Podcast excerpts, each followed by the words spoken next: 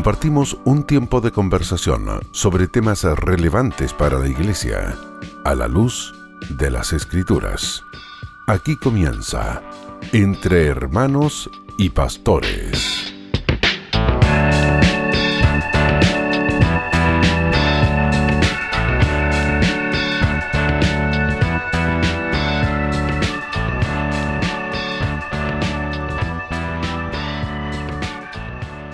Bienvenidos a disfrutar una nueva edición de Entre Hermanos y Pastores. Como cada jueves, eh, por la gracia del Señor, estamos conversando, compartiendo junto al pastor Eduardo González, a quien le damos la más cordial bienvenida. Pastor, nuevamente un abrazo a la distancia. Un abrazo, Pastor Boris. Como siempre, una bendición compartir con usted y con nuestro invitado que usted va a pasar a presentar ahora, ¿no? Así es, digamos que tuvimos una serie, nuestra primera... Eh, eh, nuestro primer eh, tiempo como programa estuvimos con el pastor José Pepe Mendoza desde, desde Lima, Perú.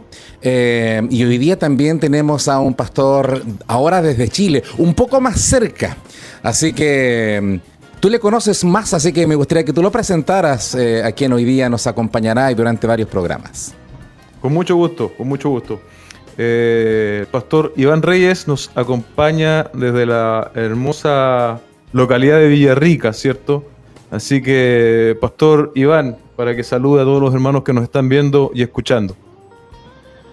Bueno, muy buenas tardes, muchas gracias por el privilegio de poder estar con ustedes conversando, como bien decía la presentación, de temas relevantes para la iglesia de siempre, en todo tiempo, en toda circunstancia. Es bueno el conocimiento de Dios, que es lo más importante para nosotros, ¿cierto? Así que muchas gracias por la invitación y justamente como usted dijo de la hermosa ciudad de Villarrica, estamos con ustedes hoy. Excelente, pastor. Un gusto conocerle, un gusto compartir los micrófonos para tratar temas eh, eh, teológicos, pero también llevarlos eh, a, una pastoral, una, una palabra orientadora también a nuestros hermanos y hermanas que están cada uno en sus lugares, en sus casas, en sus trabajos, donde quiera que se encuentren. Y la verdad que hemos estado conversando, pastor Eduardo, acerca de atributos, conociendo a Dios, acercándonos a Dios. y esto es para el pueblo de Dios pero qué bueno es también que aquellos que, se están acercando tengan algunas...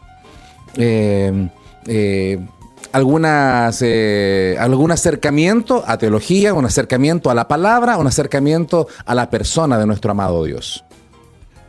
Amén. es claro que a veces tenemos la, la, tendencia, ¿cierto?, de alejar algo que debiese ser cercano para nosotros, que es la teología, ¿cierto? Teología es el estudio de Dios. Y, muchas veces eh, este estudio, ¿cierto? Se ha hecho ajeno, eh, se ha hecho algo distante. Y yo creo que una, una de las cosas que, buscamos también como programa es acercarlo, ¿cierto? Es acercarlo a, todos los hermanos, porque yo creo que eh, siempre existe teología. Ahora, esa teología va a ser buena, va a ser bíblica o no lo va a ser. Pero un cristiano no escapa al concepto de la teología. De ahí la importancia que, que hagamos un esfuerzo nosotros, eh, todos los creyentes, independiente de, del lugar que el Señor nos haya puesto, por conocerle más.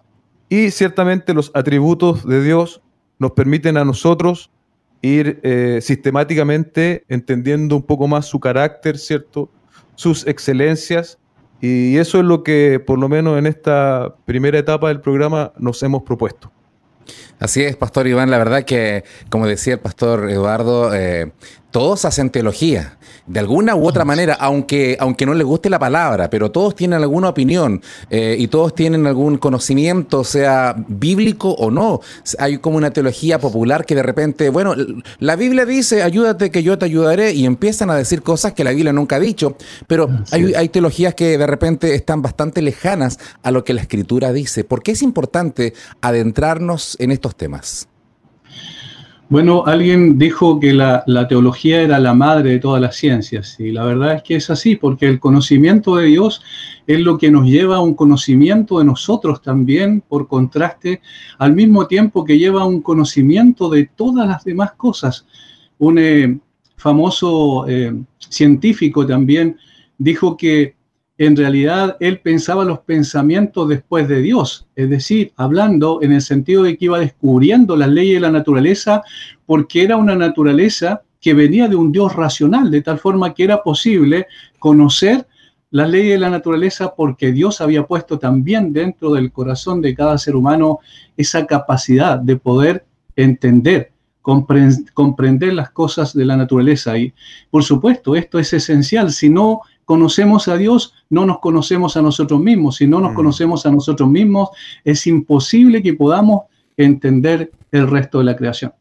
Hay una serie de programas hoy día em, en televisión, en internet, en muchas partes, que confunden más que ayudan, ¿no? Porque hay muchas teorías, se habla de las teorías de conspiración, que son muy entretenidas, que muchos las ven, las siguen, eh, y de repente se mezcla eh, temas de extraterrestres con Dios, con la Biblia, con otras literaturas que de repente confunden.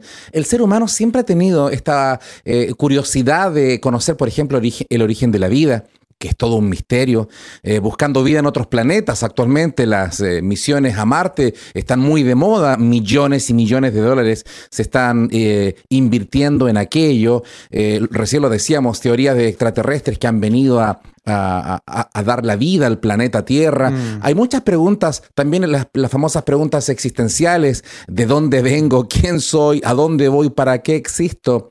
Eh, hay tantas interrogantes y hoy día tenemos una, eh, un atributo eh, de los incomunicables que le, pertenece solamente a Dios. ¿Cuál es el atributo, Eduardo, que hoy día conversaremos? El atributo que vamos a estar conversando un poquito esta tarde es el atributo de la aceidad. De la aceidad. Para que si usted, hermano querido que está oyendo o viendo, no lo ha escuchado antes, eh, por la gracia y con la gracia del Señor, esperemos que hoy día por lo menos logremos aclarar un poquito este atributo que es sumamente importante. De hecho, yo mientras preparaba el material para hoy, eh, si usted revisa las diferentes sistemáticas dentro de los atributos no comunicables, por lo menos las tres que tengo yo, el primero que sale es la aceidad. Y cuando uno empieza a repasar y a estudiar esto, se da cuenta por qué es tan importante este atributo y que nosotros como cristianos eh, podamos tener un correcto entendimiento de esto. Vamos a ver en el transcurso, a ver si sale también en la conversación, cómo este atributo puede ser mal entendido, producto, ¿cierto?, de, algo que está muy, eh, muy popular hoy, que es el tema del, humanismo, ¿cierto? Y mm. cómo sacamos a Dios del centro y nos colocamos a nosotros. Entonces va a ser también interesante ver ese punto. Así que va, a estar, va a estar entretenido hoy día. Va a estar entretenido y esta palabra aceidad que muchas veces la desconocemos. Eh, en mi caso, eh, mm, eh, cuando estudié acerca de esto, en realidad lo, conocí como la existencia propia. Por lo tanto, quizás alguno no, no relacione a, qué, a qué se refiere la aceidad. Algunos también hablan de la independencia de Dios. Pastor Iván, aclaremos entonces este término. ¿A qué se refiere con la aceidad de Dios, este atributo de Él? Sí, en efecto, la palabra es una palabra latina, que es una palabra compuesta que significa literalmente de sí mismo. Ese es el sentido, de sí mismo. Y tiene que ver con la autoexistencia de Dios, que Dios no depende de nada ni de nadie para existir. Es importante recalcar el hecho de que esto no es una invención de la, de la teología, sino que simplemente es buscar una palabra que más pueda o mejor pueda describir el atributo de Dios de la autoexistencia. Dios existe por sí mismo, de sí mismo. Todo procede de Dios, Dios no procede de nada, todas las cosas dependen de Dios, Dios no depende de nada, eso es el sentido del atributo de Dios. Y creo que para que los hermanos sepan que no se trata de especulación simplemente, sino de lo que dice la escritura, creo que es bueno citar Éxodo 3:14, cuando Moisés, eh, Dios se manifiesta a Moisés en la zarza que ardía y no se consumía, como ustedes recuerdan.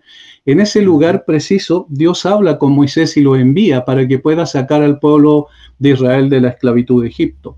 Y cuando Moisés le dice al Señor, y si me preguntan, ¿quién te envió? ¿Qué le diré? Y el Señor le dice, dile, yo soy el que soy, me envió a vosotros. Y ahí está, en el nombre propio del Dios verdadero, lo que significa la autoexistencia de Dios, el que existe por sí mismo, el que siempre ha sido, el que siempre será. Este es el sentido del concepto de la seidad de Dios. Dios es independiente de su creación. No necesita nada para estar completo, porque ya está completo en sí mismo, ni, ni dentro de sí mismo, de su mismo ser, ni fuera de sí mismo. Es decir, hay una absoluta perfección en Dios, mm. de tal manera que todo lo que existe necesariamente procede de Dios y depende de Dios para mantener su existencia. Dios no depende de nada ni de nadie en absoluto. Qué diferente es a todo el resto de la creación, porque Él es el creador eh, y toda la creación, de hecho, eh, dice que Dios la sustenta. Eh, nosotros dependemos del aire que respiramos, dependemos de la alimentación, de la salud, de tantas cosas. En el libro de mm. Juan, capítulo 5, verso 26, dice, dice este evangelio, porque como el Padre tiene vida en sí mismo, así también ha dado al Hijo el tener vida en sí mismo. Esto es tremendo. El yo soy, el que no depende de nada ni de nadie, este, de su existencia propia, eh, Pastor Eduardo.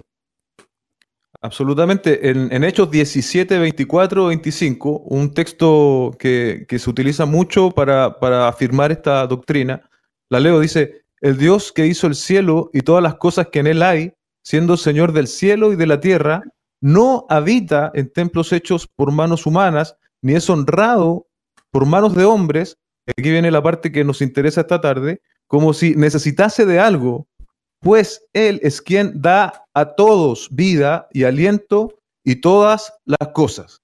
Y ya podemos empezar a ver eh, ciertas características, cierto Dios es el que da y nosotros como seres humanos somos quienes dependemos. Entonces, tal como decía el pastor Iván, eh, Dios tiene existencia por sí mismo, ¿cierto? Existencia eterna, que a veces sobrepasa nuestra capacidad, ¿cierto?, de analizar el término, de, tratar de entenderlo. Eh, sin embargo, logramos cierto, eh, cierto entendimiento a pesar de nuestras limitaciones. Y por el contrario, nosotros somos absolutamente dependientes, ¿cierto? dependemos, imagínense, cuando nacemos ya empezamos a depender si no tenemos personas, padres que, se preocupen por nosotros, eh, no podemos llegar a crecer, no podemos llegar a desarrollarse. Y de ahí es más, la vida en sociedad es una vida de relaciones, de dependencias mutuas.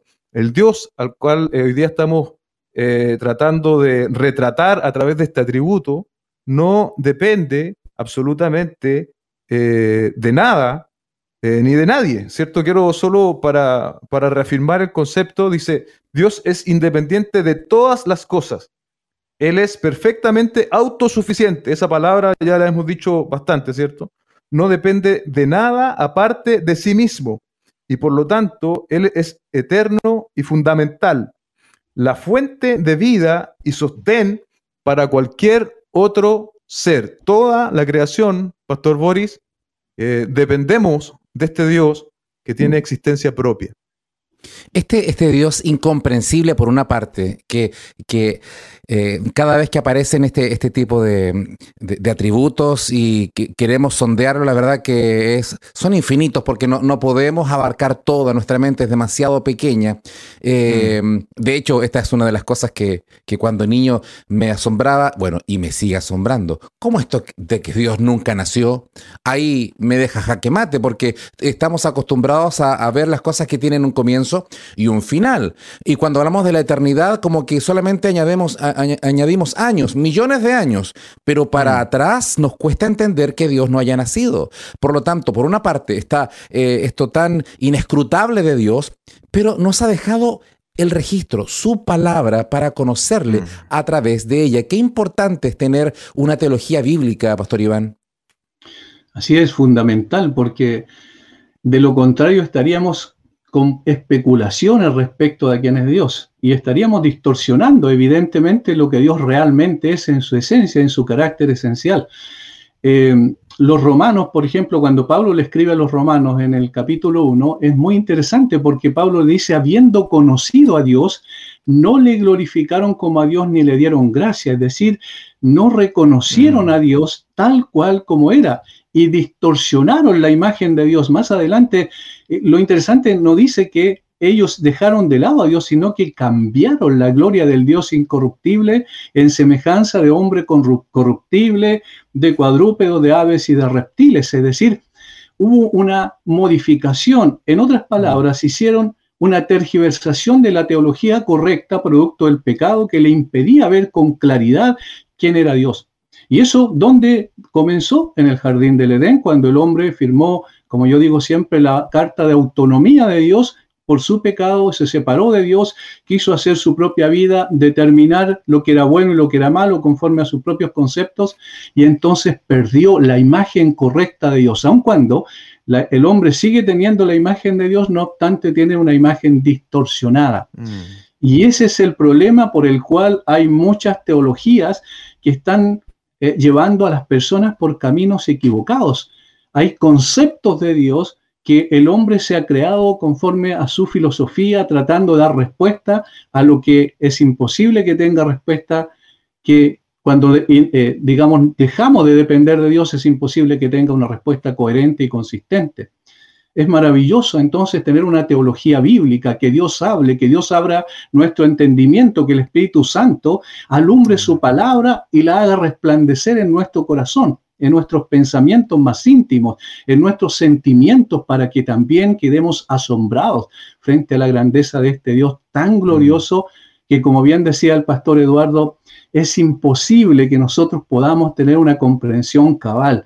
Nosotros estamos sujetos al tiempo y al espacio. Dios no está sujeto a nada de eso. Por eso es que la Biblia revela muchas cosas interesantes que todavía nosotros no experimentamos, pero para Dios ya son un hecho. Pablo dice que estamos ya sentados en los lugares celestiales con Cristo Jesús, por ejemplo. Y es porque Dios es un eterno presente. Uy, qué tremendo esto. Eh, las personas en general, de repente, cuando aparece como la última profecía, eh, aparece alguien que da una, una, palabra nueva que no habían escuchado, como que prestan mucha atención, eh, eh, un poco al estilo de los atenienses que siempre estaban buscando algo nuevo que escuchar, mm, mm. pero tenemos toda la revelación, todo lo que necesitamos saber de Dios, del cielo, de la eternidad, está en la escritura. Pastor Eduardo, ¿por qué de repente pareciera que la Biblia no es suficiente? Em, es, una, es una gran pregunta eh, yo creo que tiene que ver, ¿cierto?, eh, con el hecho de que eh, las personas siempre buscan algo. Siempre es por eso, por ahí también alguien dijo, ¿cierto?, que el hombre es irremediablemente religioso. Entonces, de alguna u otra forma, el hombre busca algo a que aferrarse. Y, y yo creo que muchas personas pasan, pasan de largo por la palabra del Señor, la obvian, la ignoran, tal vez muchas veces por nuestra propia responsabilidad, a lo mejor no hemos sido del todo buenos heraldos, ¿cierto? Buenos representantes del reino de los cielos. Eh, no digo que siempre, pero tal vez en muchas oportunidades eh, ha pasado esto. Eh, y esto muchas veces desacredita el nombre de Dios y en consecuencia también su palabra. Pero recordemos otra vez, ¿cierto? Como muy bien dice Romanos 1 y 2, que, Dios ha revelado parte de sí en el corazón, en la conciencia del hombre.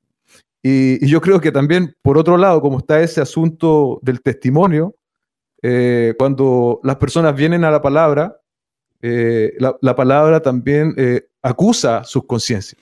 Mm. Entonces, muchas veces es más fácil, ¿cierto?, prender la tele y ver a uno que está hablando de especulaciones cósmicas, de asuntos extraterrestres, que confrontarse con uno mismo a la luz de la palabra del Señor, y porque finalmente termina diciéndome quién yo soy verdaderamente. Y ese es un asunto fundamental. Eh, la Biblia bien, bien leída, ¿cierto? Bien explicada, termina acusando nuestros, nuestra pecaminosidad. Y eso sin la agencia del Espíritu Santo va a ser siempre repudiable para el hombre natural. Porque tal como dice 1 Corintios 2.14, el hombre natural no puede percibir lo que es del Espíritu. Estamos compartiendo acerca de la existencia propia de Dios, de la aceidad de Dios, este atributo incomunicable que le pertenece solamente a Dios. Eh, y de repente en nuestra forma de, expresarnos quizás lo, hacemos torpemente. Por ejemplo, cuando alguien pudiera decir algún, eh, alguien que esté predicando y diga, ven, acércate a, a Dios, a Jesucristo, Él te necesita. Mm. Dios nos necesita, Pastor Iván? En absoluto. De hecho, precisamente el, el, hecho de que Dios sea autoexistente y autosuficiente implica que Dios no nos necesita, tal como leyó mm. el, el, pastor Eduardo ahí en Hechos capítulo 17, cuando Pablo le predica a los filósofos atenienses, a estos filósofos de filosofía práctica, a los estoicos y a los epicúreos específicamente que están en ese mm. lugar. Y allí Pablo dice, Dios no depende de nada, no necesita de manos de hombres que lo adoren, no necesita de templos hechos por manos humanas. Eh, es, tan, es tan clara la escritura al respecto, por ejemplo, Asaf cuando escribe el Salmo 50 lo dice en una forma muy categórica. Oye, pueblo mío, y hablaré, escucha Israel y testificaré contra ti. Yo soy el Dios, yo soy Dios, el Dios tuyo. No te reprenderé por tus sacrificios ni por tus holocaustos que están continuamente delante de mí. No tomaré de tu casa becerro ni machos cabríos de tus apriscos, porque, y aquí está la razón, porque mía es toda bestia del bosque y los millares de animales en mm. los collados. Conozco a todas las aves de los montes y todo lo que se mueve en los campos me pertenece. Si yo tuviera hambre, no te lo diría a ti, porque mío es el mundo y su plenitud. Es extraordinario esto porque el salmista Asaf, y a mí no sé si les pasa lo mismo a ustedes, pero a mí me impacta el conocimiento que tenían estos hombres sin tener toda la revelación como nosotros la tenemos. Mm, solo dado por el Espíritu. Exactamente, ellos entendían con toda claridad que en realidad Dios es autosuficiente, no depende de nada ni de nadie para existir, pero que también ellos son dependientes 100% de Dios. Todo, todo le pertenece a Dios, todo es sustentado por Dios, como dice el apóstol Pablo también cuando le escribe a los colosenses en el capítulo 1, versículo 19, que el Señor es el que sostiene todas las cosas, no solo creó todas las cosas, sino que sostiene su existencia. Si Dios soltara, si Dios soltara su universo, todo el universo se destruiría absolutamente, pero Dios seguiría siendo mm. Dios. Estamos compartiendo entre hermanos y pastores. Usted también está ahí en casita. Un saludo cariñoso para quienes nos, están sintonizando. Hay algunas cosas que son muy... Eh, quizás salen preguntas acerca de esto. Por ejemplo, si Dios siempre ha existido y, de existencia propia, Él nadie lo creó y no necesita de nada ni de nadie. Y antes que existieran todas las cosas y antes que existiera la creación, Pastor Eduardo, ¿Dios se sentía solo antes que existiera la creación, la humanidad? Estamos en comunión, Pastor Boris, porque era justamente esa pregunta recurrente que en esta conversación no podíamos eh, pasar por alto, ¿cierto? Eh, Dios se sentía solo, es eh, justamente lo contrario a la doctrina de la seidad, porque querría decir que Dios dependería de su creación y que creó al ser humano para su satisfacción, lo cual a la luz de la palabra es absolutamente incorrecto. Ahora, eh, sabemos que Dios es eterno y, hay por lo menos eh, en su palabra un par de versículos, hay más, pero solo para, poner el ejemplo. En Juan 17:5, el Señor Jesucristo hablando, dice, ahora pues, Padre, glorifícame tú al lado tuyo y pongan atención con aquella gloria que tuve contigo antes que el mundo fuese. Antes que el mundo fuese. Primer punto, el Padre y el Hijo compartían una gloria ¿cuándo? ¿En qué tiempo? Antes que el mundo fuese. Y un poquito más adelante, en 17:24 de Juan también, dice, Padre, aquellos que me has dado, quiero que donde yo estoy, también ellos estén conmigo para que vean mi gloria que me has dado, porque me has amado desde antes de la fundación del mundo. Le preguntamos al texto, ¿desde cuándo? Desde antes de la fundación del mundo. Y ahí ya tenemos otro, eh, incluso es un atributo del cual hablamos hace semanas, ¿cierto? El amor. Dios, por lo tanto, tiene esta expresión eterna de amor eh, en intertrinitario que ocurrió antes de la, de la fundación del mundo. Entonces, como conclusión, existió amor, comunicación, gloria, ¿cierto? Eh, por lo tanto, Dios jamás, ¿cierto? Podría haberse sentido solo porque experimentó esta comunión plena, este amor pleno desde antes de la fundación del mundo. Esa comunión intratrinitaria que perfecta, perfecta comunión. Eh, por lo tanto, descartamos de que Dios haya sentido solo porque eh, si sugiriéramos aquello estaría incompleto y Dios no necesita de nada ni de nadie. Ahora, pero seguimos en estas conversaciones que, de repente nos pueden, pueden complicar a alguien porque son, son un tanto complejas eh, respecto, por ejemplo, hemos dicho, hemos declarado, Pastor Iván, que Dios no nos necesita. Esa declaración puede sonar un poco fuerte porque alguien dirá, eh, porque en, las relaciones humanas, si yo le digo a alguien que es, que, es muy amado, eh, a un hijo, a la esposa, no te necesito, eh, la verdad que es casi decirle que, no la amo, que no amo al hijo o a alguna, alguna persona. Pero cuando nos, cuando nos referimos a Dios, el hecho de que Él no nos necesite eso no anula su perfecto amor, porque hablamos también del atributo del amor, que Dios es amor. ¿Cómo conjugamos esto de que Él nos creó, que Él nos ama, aun cuando no nos necesita? ¿Qué podemos argumentar? Bueno, es muy interesante esa pregunta. En, primer lugar, el ejemplo del esposo, la esposa, ¿cierto? Los hijos, evidentemente ahí estamos mirando en términos horizontales las relaciones. Mm. Y los seres humanos somos dependientes de Dios y somos dependientes el uno del otro. De hecho, fuimos creados como seres sociales, ¿verdad? No es bueno que el hombre mm. esté solo, le haré ayuda idónea para él. Nos necesitamos mutuamente. De allí viene el amor y amarás al Señor tu Dios, ¿cierto? Como el primer mandamiento esencial y a tu prójimo como a ti mismo. Nosotros nos relacionamos entre nosotros como seres humanos y evidentemente en ese sentido somos dependientes el uno del otro. El caso de Dios es totalmente distinto porque Él existe desde siempre y como es autoexistente y autosuficiente, entonces obviamente Él creó todo para la expresión de su gloria, para manifestar gloria también en su creación, no necesariamente porque nos necesitaba a nosotros, de tal manera que cuando decimos Dios no te necesita, es una verdad absoluta cuando entendemos la seidad de Dios y al mismo tiempo es un llamado de atención para nosotros para decirnos, pero tú necesitas a Dios. Es decir, Dios no existe para nosotros, nosotros existimos para Dios. Y notamos que ahí hay una compleja situación en la forma en que muchas veces, inclusive dentro de la iglesia, y esto es complejo, la gente concibe a Dios.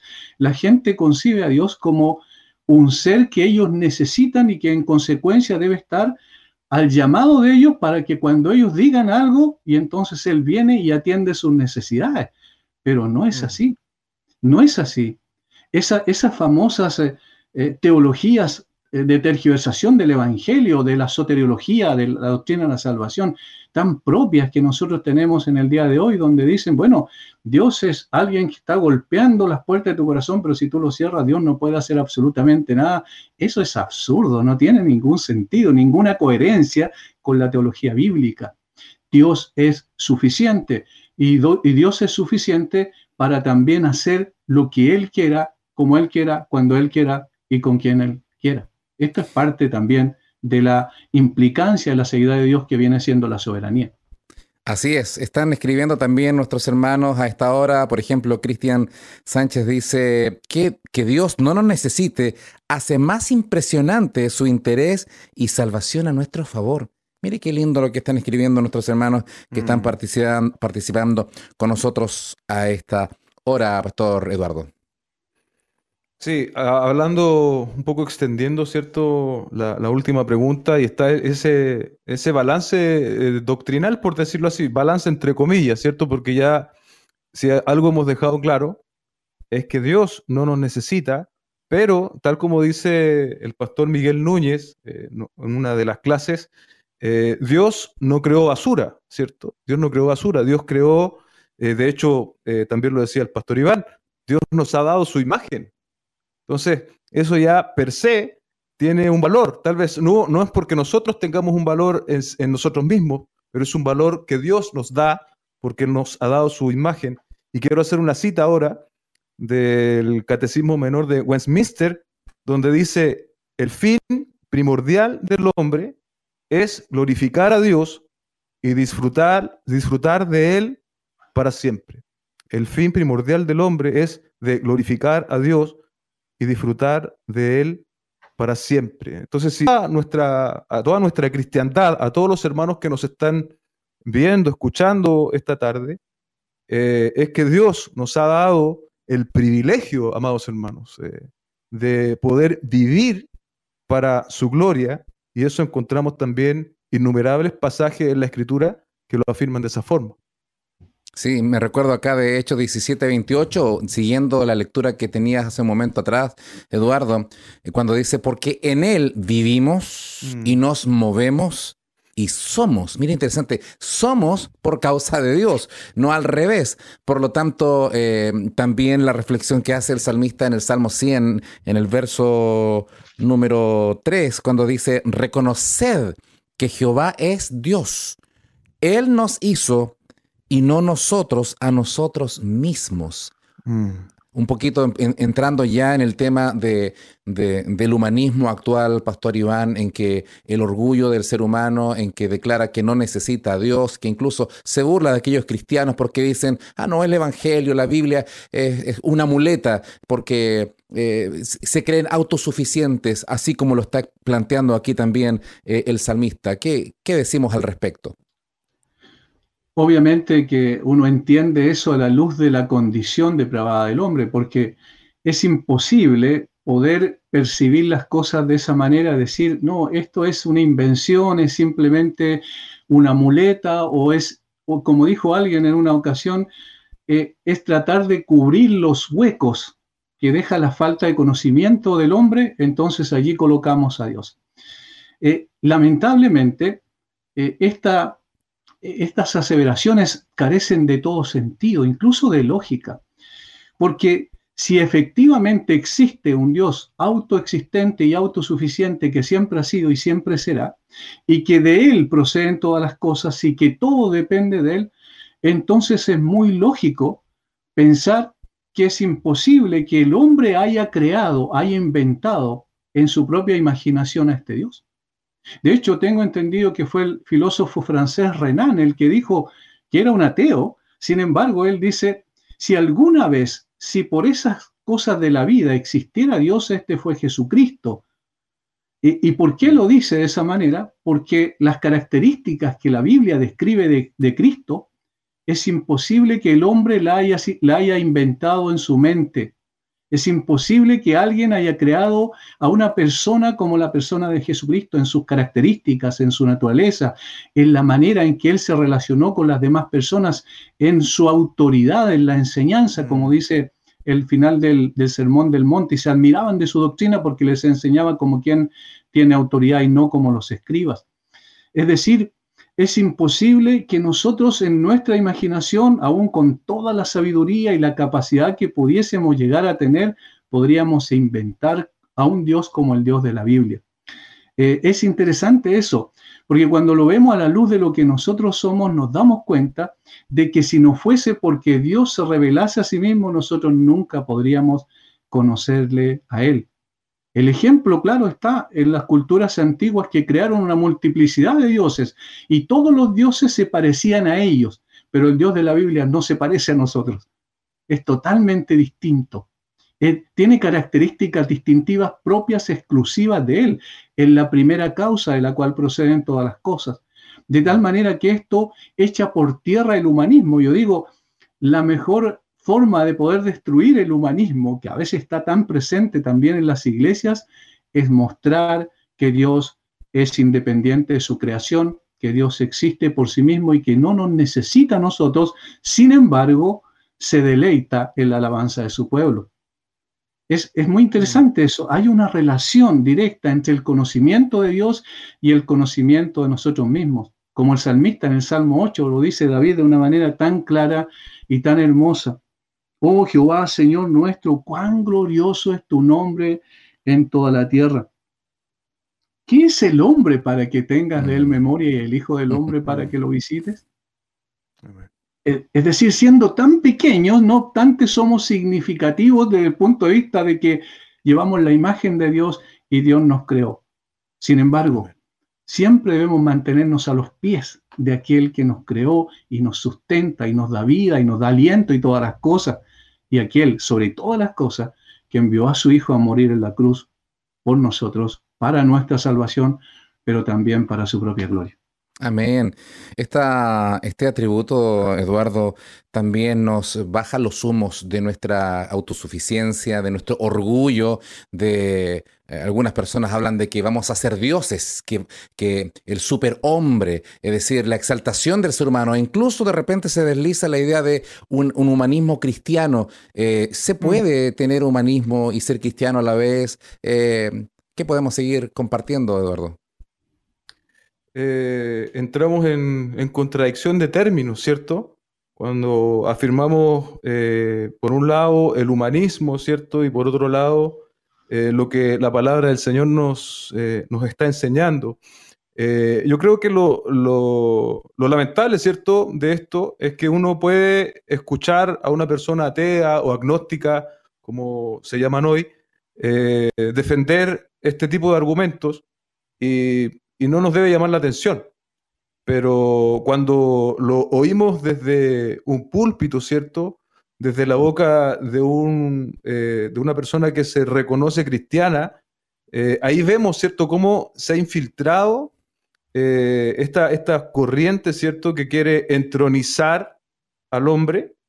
Y, y, cuando tú pones ah, el trono al hombre, Obviamente ya hemos sacado del trono, ¿cierto? Entre comillas, a Dios. Y ese es un problema que ocurre en, muchos círculos eh, cristianos y de ahí, ¿cierto? Se derivan un sinnúmero de doctrinas erradas, ¿cierto? Y podríamos incluso llamar herejías dentro del contexto cristiano por una falta de una comprensión bíblica, ¿cierto? De una comprensión bíblica. Eh, ¿cuál es mi lugar? ¿Quién soy yo? Eh, en algún momento quizás lo vamos a poder hablar, pero eh, la antropología bíblica, ¿qué dice, ¿qué dice la Biblia? ¿Qué dice Dios de nosotros como hombres? ¿Cuál es nuestro estado? hoy día, desde el otro punto de vista, ¿cierto? Desde la aceidad, podemos llegar a conclusiones muy que pueden traer mucha luz a, a, muchos de los hermanos que están oyendo. Pero si subrayamos la idea, ¿cierto?, de la aceidad, de que Dios es autoexistente, es autosuficiente, de que Él no necesita de nada, eh, eso debiese llevarnos en contraste ya, si es que es primera vez que oímos un tema como este, a poder sacar conclusiones que nos guíen, ¿cierto? Porque eh, nosotros como hombres podríamos estar equivocados en lo que estamos diciendo, pero ¿qué es lo importante, hermanos que están oyendo? Que usted vaya a la palabra del Señor, Usted, tal como los verianos nobles, ¿cierto? De hecho, 17, contraste lo que estamos diciendo mm. con la palabra del Señor. Eso, eso es lo relevante. Sí, de hecho, estas em, doctrinas pueden llegar a tal punto de faltar el respeto a Dios, porque si nosotros somos barro y Él es nuestro hacedor, ¿le dirá al barro mm. lo que tiene que hacer? de repente nosotros mandamos a Dios que, que Él mm. haga lo que mi capricho, mi deseo, eh, y se puede llegar a, este, a este tipo de, de, falta de faltarle respeto a nuestro Señor, Pastor Iván. Sí, absolutamente. Yo me estaba recordando hoy que, eh, hice una, oh, de una predicación el, el, otro día, que es el Evangelio conforme a las Escrituras. Y precisamente allí yo citaba lo que Martín Lutero dice. Cuando, cuando Martín Lutero, como monje agustino, fue a su primera misa para ser ordenado, y a veces ordenado sacerdote, digamos, para poder eh, confirmarlo en, ese, en, ese, en esa función, eh, él, cuando llegó al momento en que tenía que decir las palabras de consagración, esas palabras donde supuestamente se produce la transubstanciación, es decir, el elemento del pan y el vino se transforman literalmente en el cuerpo y la sangre de Cristo. Eh, según la teología católica romana. En ese momento, él se quedó sin poder hablar, se quedó sin palabras. Y se quedó sin palabras, ¿por qué? Cuando después, posteriormente, le preguntaron por qué no pudo terminar la misa, y él dice que él se dio cuenta cómo una persona como él, tan vil, pequeña, insignificante, podía dirigirse a un Dios tan glorioso y decirle lo que tenía que hacer. ¿Cómo podía a través de esta declaración supuestamente donde traía a Dios al pan y al vino propiamente tal, podía darle órdenes a Dios. ¿Quién era él? Dice, un pigmeo, simplemente un pigmeo. ¿Cómo yo podría darle órdenes a Dios? Es precisamente eso lo que se produce cuando conocemos la aceidad de Dios, cuando conocemos la autoexistencia y la autosuficiencia de Dios. ¿Quiénes somos nosotros? Somos criaturas pequeñas e insignificantes. En un pequeño punto azul del universo existimos seres humanos dotados, no obstante, de la capacidad de poder entender muchas cosas y sobre todo llevando en nosotros la imagen de Dios. Pero aquí viene otra cosa que a mí me gustaría quizás profundizar un poquito. Entonces, ¿para qué? Si Dios no necesita nada, ni ¿para qué nos salvó? ¿Por qué vino mm. a buscarnos? ¿Por qué vino a sacarnos de la condición en la que nos encontrábamos de perdición absoluta? ¿Por qué vino a, sacarnos del basural de este mundo? ¿Con qué propósito? ¿Cuál es el objetivo?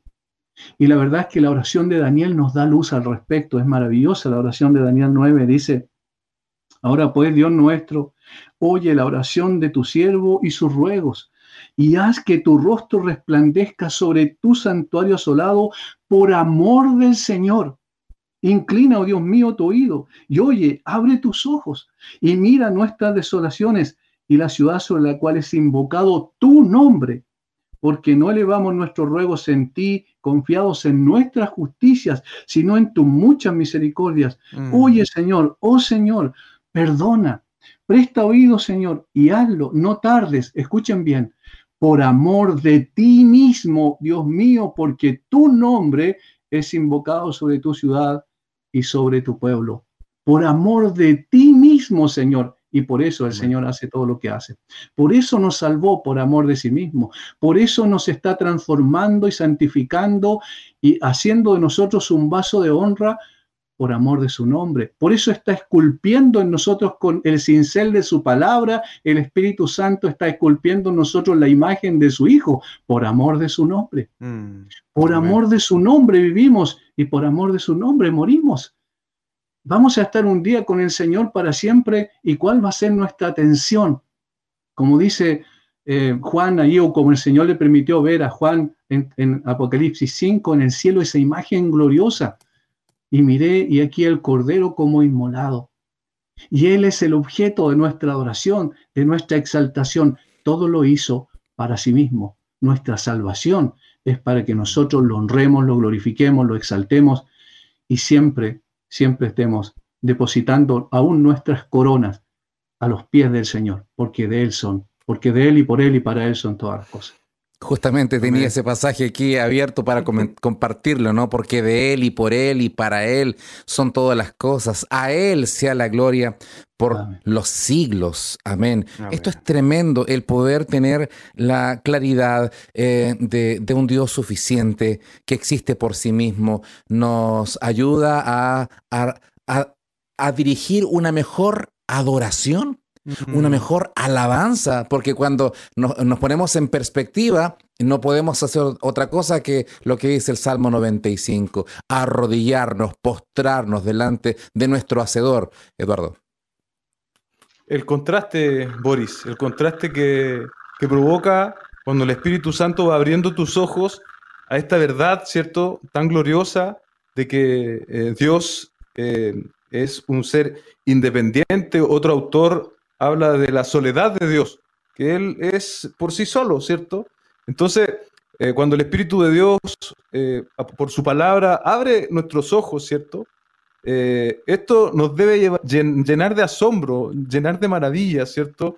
Y, no debiésemos nosotros sentirnos menoscabados, sino por el contrario, porque el hecho de que Dios sea un Dios autosuficiente, autosuficiente bien digo, que tenga esta comunión que está desde antes de la fundación del mundo, una, comunión eterna, pero que a pesar de nuestra pequeñez eh, nos quiera hacer parte de ella, eh, eh, nosotros debiésemos vivir dándole gloria al Señor, vivir agradecidos siempre, debiésemos tener siempre una palabra de gratitud. sin embargo, muchas veces desviamos la mirada, ¿cierto? Y empezamos a mirar nuestras circunstancias, nuestras situaciones, y en lugar de alabanza, eh, nos llenamos de queja, nos llenamos de, eh, de reclamos delante de la presencia del Señor. Entonces una, una comprensión eh, mejorada de lo que estamos hablando esta tarde debiese no entristecernos, por el contrario, llevarnos a, una, un mayor grado de adoración, a un mayor grado de gratitud, a un mayor grado de decirle, Señor, no soy nada, pero tú en tu gracia y a través de tu Hijo Jesucristo me alcanzaste y lo hiciste para tu gloria. Y eso debiese llenar nuestro corazón. El apóstol Pablo cuando le escribe a los hermanos eh, de Filipos, ¿no? Acá en el capítulo 3, me parece, a ver si, capítulo 3, verso 8 en adelante, cuando está compartiendo acerca de su testimonio, dice, y ciertamente aún estimo todas las cosas como pérdidas por la excelencia del conocimiento de Cristo mm. Jesús, mi Señor, por lo cual, eh, por amor del cual lo he perdido todo y lo tengo todo por basura, para ganar a Cristo. Y me encanta esta expresión, y ser hallado en Él. Es mm. Cuando estamos en Él, y de hecho uno podría sacar un estudio profundo, ¿no? De todas las veces que Pablo dice en, en Cristo, todo lo puedo en Cristo, de modo que según uno está en Cristo, eh, entonces todo se refiere a estar en Él. Eh, volviendo un poco a lo que mencionaba usted, Pastor eh, Iván. Sí, es, es, maravilloso. Y, como dijo, creo que Cristian, lo que usted mencionó, es un hermano de mi iglesia, el que, el que ahí estuvo, está presente en la conversación también. Es interesante el hecho de que cuando nosotros entendemos que Dios no nos necesita, quedamos asombrados y maravillados con el hecho de que nos haya adoptado como hijos, que haya mm. venido a buscarnos y adoptarnos como sus hijos. Y aquí viene algo importante también que es paralelo a esto, que es la condescendencia de Dios. ¿Cómo Dios ha condescendido con nosotros? Me parece que el Salmo 113 es un salmo que nos ayuda a poder ver la maravilla de esta obra del Señor. Es un salmo de alabanza. Normalmente los primeros dos o tres versículos de cada salmo dan el tema en cuestión del salmo completo. Y aquí dice, alabad siervos de Jehová, alabad el nombre de Jehová, sea el nombre de Jehová bendito desde ahora y para siempre. Desde el nacimiento del sol hasta donde se pone, sea alabado el nombre de Jehová. Excelso sobre todas las naciones es Jehová, sobre los cielos su gloria. Y luego dice la razón. Dice, ¿quién como Jehová, nuestro Dios, que se sienta en las alturas, que se humilla a mirar en el cielo y en la tierra? ¿Quién como Jehová? ¿Hay alguien que se le pueda comparar, como dice Dios mismo a través del profeta Isaías en Isaías 40? Él es incomparable. Pero ¿qué hace? Miren, como, ¿quién como Jehová, nuestro Dios, que se sienta en las alturas y que se humilla? Se mm. humilla a mirar mm. en el cielo y en la tierra. Se humilla a mirar en el cielo y en la tierra. Dios no puede mirar hacia arriba porque no hay nadie más grande que Él. No puede mirar hacia el lado porque no hay nadie igual a él. Solo puede mirar hacia abajo y ver al hombre y tener condescendencia de él, tener compasión de él. Él levanta del polvo al pobre, dice, mm. y al menesteroso alza el monadar, al indigente literalmente alza el monadar. Y qué maravilloso es eso, porque estando en Cristo lo tenemos absolutamente todo, no nos, no nos falta nada. Y como decía el pastor Eduardo, Hermanos, allí es donde está el disfrute, el placer más grande. Como enfatiza. John Piper tantas veces, la satisfacción más extraordinaria de nuestra alma, de nuestra vida, ahora y por la eternidad, está en Cristo. Nuestra vida está escondida con Cristo en Él. Siendo tan grande, decía una canción, ¿te preocupas tú por mí? Mi vida está tan sucia que no te merece a ti. Y eso es lo que yo siento siempre cuando me acerco a la palabra de Dios, Señor, ¿por qué? Señor, ¿por qué me amas? Mm. Señor, ¿por qué has hecho lo que has hecho si tú no necesitabas de mí? Sin embargo, yo necesito de ti. Desesperadamente el ser humano necesita, necesita de Dios. Estar en Cristo es absolutamente tenerlo todo y disfrutar de todo. Hermanos, es precioso esto. Es mm. precioso. Eh, este Dios suficiente, absolutamente suficiente. Em, el apóstol eh, Pablo, apóstol de Dios por misericordia, ¿no es cierto?, de, nuestro Señor Jesucristo, expresa algo que que, creo que nos debe impactar en el entendido de, este humanismo que también se quiere infiltrar en la, fe cristiana, donde de repente aparecen nombres que son más importantes de personas, que nuestros nombres brillen. Eh, eh, más, que, más, que, más de lo que corresponde, ¿no? Eh, acá en, el libro de Segunda de Corintios, capítulo 3, en el verso 5, dice, eh, verso 4 y 5, y esta confianza tenemos hacia Dios por medio de Cristo. No que seamos suficientes en nosotros mismos para pensar que cosa alguna procede de nosotros, sino que nuestra suficiencia es de Dios. Qué mm. tremendo, Eduardo, lo que expresa eh, y un llamado de atención a todo, a todo hijo e hija de Dios y a los ministros también, que por pura gracia podemos enunciar su santo evangelio. Sin lugar a dudas, muchas veces eh, proveniendo, ¿cierto?, de, contextos eh, como este, donde eh, se infiltra también el pensamiento muchas veces de, ser relevantes, de tener notoriedad, de ser reconocidos, y allí, ¿cierto?, también se empiezan a acuñar una serie de versículos bíblicos que parecen sostener esas creencias absolutamente ajenas a la escritura. Eh, debiésemos nosotros eh, ponernos en nuestro lugar. Y, creo que Dios eh, es lo que está haciendo a través de conversar este tipo de, doctrinas, ¿cierto? De, ponerlas sobre el tapete. Dios nos pone en nuestro lugar. y, no, es un, no es un mal lugar, amados hermanos. tal como al terminar esta conversación, es un lugar eh, privilegiado y muy privilegiado porque tú y yo no hemos hecho absolutamente nada para merecerlo. Ha sido solo, solo por la gracia del Señor. Y hablando un poco lo que decía el pastor Iván, me acordaba de este hermoso versículo en Filipenses 2.6, el cual siendo en forma de Dios. Bueno, y el 5, hablando de esto mismo, haya pues en vosotros este sentir que hubo también en Cristo Jesús, el cual siendo en forma de Dios, no estimó el ser igual a Dios como a cosa que aferrarse, sino que se despojó a sí mismo, tomando forma de siervo, hecho semejante a los hombres, y estando en la condición de hombre, se humilló a sí mismo, haciéndose obediente hasta la muerte y muerte de cruz. ¿Qué queda para nosotros entonces, amados hermanos?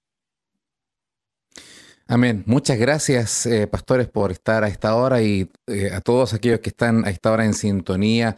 Eh, y terminar, hay mucho más que hablar acerca de este tema. Siempre decimos lo mismo, Pastor Iván, que rajuñamos algunas ideas de, de temas que son muy profundos. Pero para terminar, la última idea, cuando conocemos a un Dios suficiente y que lo expresa en su palabra, que es suficiente, es completo, es inmutable, completamente autoexistente, todas sus promesas podemos descansar de que Él las cumple, mm. de que Él es fiel, de que Él es verdadero. Últimas expresiones, Pastor Iván. Sí, bueno, qué bueno que tocó ese tema, me parece maravilloso. El hecho de que mientras estamos en medio de una pandemia mundial y de todas las consecuencias que ha traído esto, no olvidarnos de las promesas que Dios ha hecho. Jesucristo mm. dijo, yo edificaré mi iglesia. Y es interesante porque eso también es un golpe al humanismo, al humanismo y al, ¿cómo le, podríamos llamar? La idolatría pastoral, ¿cierto? Eh, porque dice, yo edificaré mi iglesia. Mm. Y como dijo John MacArthur en una ocasión cuando le preguntaron, yo no voy a competir con Dios. Jesús dijo que edificaría su iglesia, edifícala entonces, Señor. Esa es una promesa gran, maravillosa, porque no hay epidemia, no hay catástrofe, no hay persecución ni la más cruenta que pueda haber que pueda evitar que Cristo edifique su iglesia. Yo como pastor no pienso que yo estoy edificando la iglesia. Es Cristo el que edifica su iglesia. Y por eso es que la iglesia no depende de mí, sino del pastor de los pastores. El Señor es el que nos lleva adelante, el Señor es el que construye y edifica con ladrillos ladrillos propios, ¿verdad? Eh, vivos, que Él une a la piedra viva que es el Señor Jesucristo, para que así podamos ir edificándonos en amor y siendo los portadores de un mensaje tan glorioso como el Evangelio. A Él la gloria, a Él la honra y a Él la alabanza. Amén. Pastor Eduardo. Eh, no, solo que uno queda reflexionando, uno prepara el tema, ve qué puede aportar, pero eh, uno mismo es impactado al volver a esta verdad y al profundizar un poquito más y, espero que también sea el mismo sentir de todos los hermanos que, han estado unidos a esta conversación. Muchas gracias. Para eh, la próxima semana, Dios mediante, ¿qué tema traeremos? Seguramente algún otro atributo, posiblemente comunicable. Bueno, ya lo compartiremos, pero muchas gracias por su sintonía. Dios les bendiga.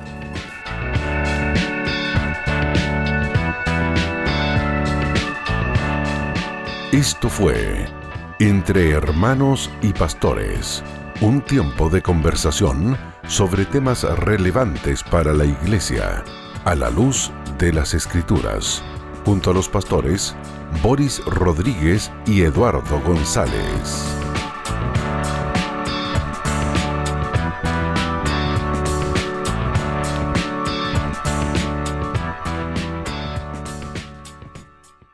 Esta es una retransmisión del programa que se emite en vivo cada jueves a las 16 horas y usted lo puede encontrar en nuestra página web www.armonía.cl.